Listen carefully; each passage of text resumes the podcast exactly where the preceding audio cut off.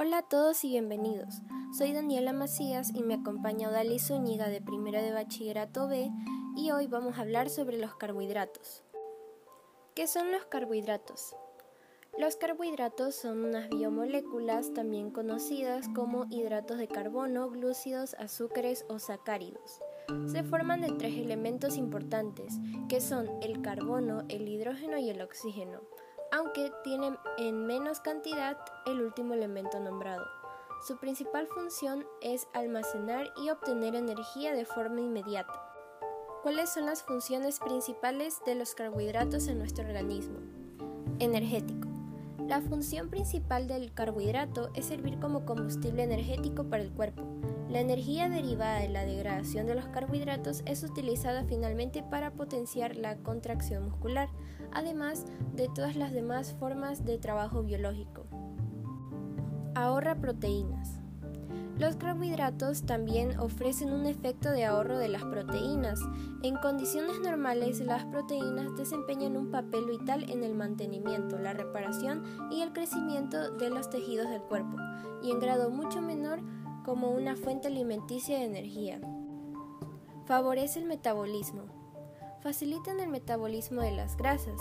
Cuando el metabolismo no tiene los suficientes hidratos de carbono, el cuerpo moviliza las grasas en un ritmo mayor del que se puede y como resultado un metabolismo incompleto de las grasas y acumula cuerpos cetónicos.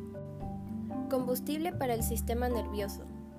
Los carbohidratos son esenciales para el buen funcionamiento del sistema nervioso central. Normalmente el cerebro utiliza la glucosa sanguínea como combustible casi exclusivamente y esencialmente no tiene un depósito de dicho alimento.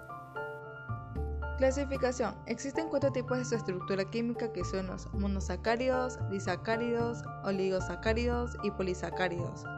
Monosacáridos. Se forman por una sola molécula, por eso son una principal fuente de combustible al organismo y sirven como fuente de energía en el conjunto de procesos del metabolismo destinados a formar los componentes celulares. Algunos monosacáridos forman parte del material genético del ADN. Disacáridos se forman por dos moléculas de monosacáridos. Pueden hidrolizarse y formar monosacáridos libres.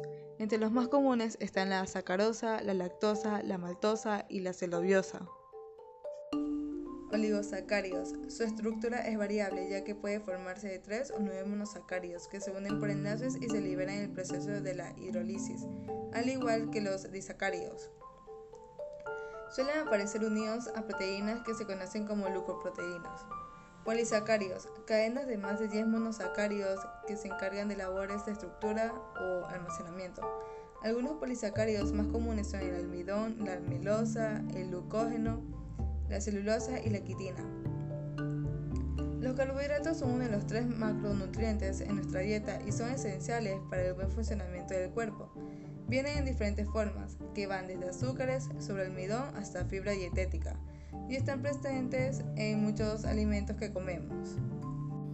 Esperamos que hayan aprendido la importancia de los carbohidratos y lo esenciales que son para nuestro organismo. Muchas gracias por su atención.